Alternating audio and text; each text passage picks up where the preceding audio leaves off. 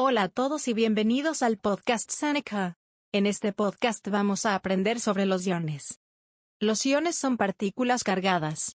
Se crean cuando un átomo o molécula gana o pierde electrones. La ganancia de electrones crea un ion cargado negativamente. La pérdida de electrones crea un ion cargado positivamente. Empezamos con los iones positivos, cationes. Los iones positivos generalmente se crean cuando un átomo o una molécula pierde electrones. Los iones positivos también se llaman cationes.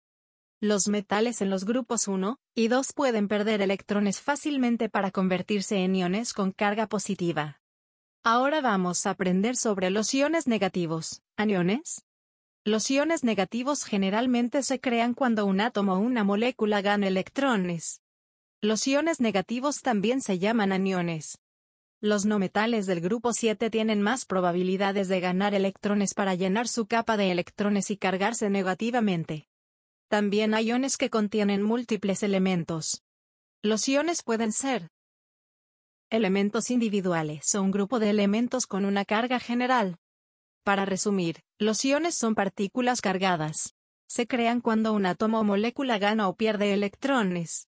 La ganancia de electrones crea un ion cargado negativamente.